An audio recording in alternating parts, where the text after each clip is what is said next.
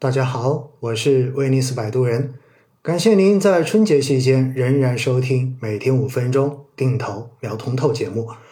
在昨天晚上录制的这个节目中间呢，我有跟大家讲到，就是我在近几天在自己的公众号威尼斯摆渡人上面开始更新二零二一年版的最强基金经理排名。当然，这个排名呢。有两个不同的维度，一个是按照基金经理个人的投资能力的维度来进行排名，综合计算了他所管理的所有产品的业绩；而另外一个维度呢，就是这两天正在更新的以基金单一产品作为维度来进行的这一个排名。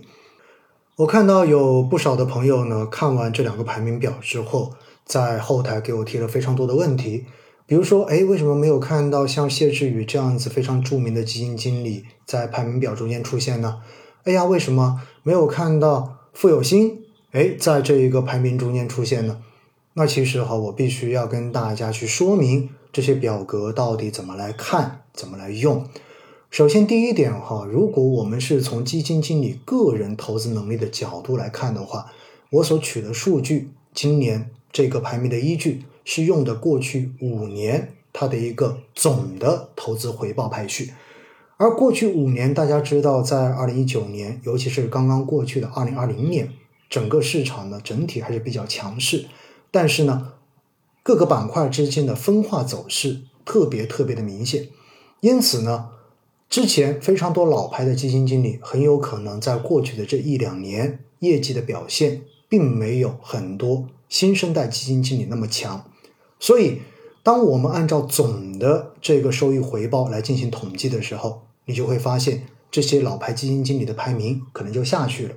你像大家很关心的谢志宇，他在整个的过去五年总收益排名中间，他就排在第四十四位，总共是五百二十九个偏股的基金经理。而我所提供的公众号上面的排名是取得前三十名。那么它自然就不会在这个排名里面出现，而且在我筛选整个最强基金经理排名的时候，我会特别注意一个事情，那就是我要求管理基金产品的经验必须要满五年以上。如果是比较新的基金经理，那么在我的这个排名表上面是会被剔除掉的，因为我始终觉得。作为基金经理，他还是要有足够长的市场的业绩表现来证明他的实际投资能力。而且现在已经是二零二一年的二月份了，所以我们往前面回溯五年，你会发现，其实任职刚满五年的基金经理是没有经历过二零一五年那一波完整的牛熊转换行情的。因此呢，我自己可能更倾向于去看那一些。管理产品的经验已经满十年以上的基金经理，这可能会让我更加的放心一些。而且呢，在进行基金经理业绩排名的时候，实际上除了总收益排名之外，还有一个维度就是按照几何的年化收益率来进行排名。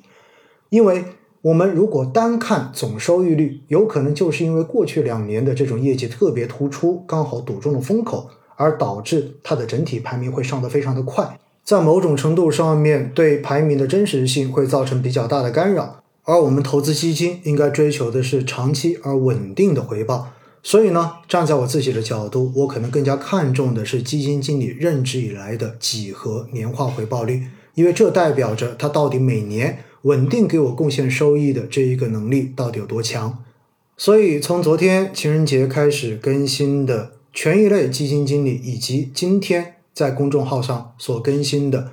固收类基金经理的这一个排名，我就完全是按照基于基金产品维度的年化回报率来进行的一个排名。我觉得对于大家来讲的话，更具有参考的价值。当然，相关的这种排名数据呢，只能代表着过去的业绩，而过去并不能代表将来。所以呢，相关的数据表格提供给大家，也是仅供大家在投资中间，在挑选基金的过程中间做一个参考的信息而已。如果您还没有关注我的公众号，记得赶紧去关注威尼斯摆渡人的水域。明天将会在公众号上面完成春节期间我给自己布置的最后一篇作业，那就是作为流动性管理工具的短债型基金以及货币型基金，包括因为港股和美股市场比较火爆而引起大家关注的 QDII 基金的最强基金经理排名。另外呢，大家也应该知道，我在春节期间也在努力的完成着我第一本书的书稿，而这本书的书稿呢，主要是关于基金基础知识跟基金投资技巧方面的这个介绍。那我也发现了，在写作的过程中间，有一些之前在基金投资好简单专辑中间没有给大家去细说的一些关于基金的投资技巧，我觉得还是有必要在喜马拉雅上面简单的录制成一些音频的节目来供大家参考。因此，如果你还没有去订阅我另外一个专辑《基金投资好简单》的话，我建议您赶紧去订阅，因为很有可能那个专辑的更新马上将会要重启，中间解答的相关的内容。都是你们在投资中间最关心的一些实际的问题。另外呢，利用春节假期期间哈，不要脸的再求一波大家的评论跟点赞，因为我发现现在每天五分钟定投聊通透的专辑订阅数其实已经二十多万了，而关注我的粉丝也已经有三十多万，但是这个专辑的评价数到现在为止居然都没有到达一万，而仅仅只有八千多。所以，希望大家听完之后，如果觉得这个专辑的节目对你是有用的，那么不妨对专辑做一个点评，然后把你的点评直接发送上去。这个专辑在喜马拉雅的商菜频道口碑榜的第一名，已经待了有好几个月的时间了。真的感谢大家一路以来的支持。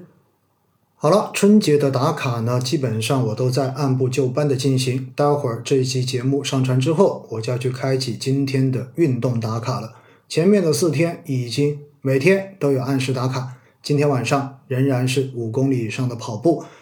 跑完之后，今天晚上应该还会完成一张书稿的撰写。你的春节是不是和我一样，也过得非常的充实而忙碌呢？大家可以在评论中间告诉我，你的春节到底是怎么过的。好了，我们下集见。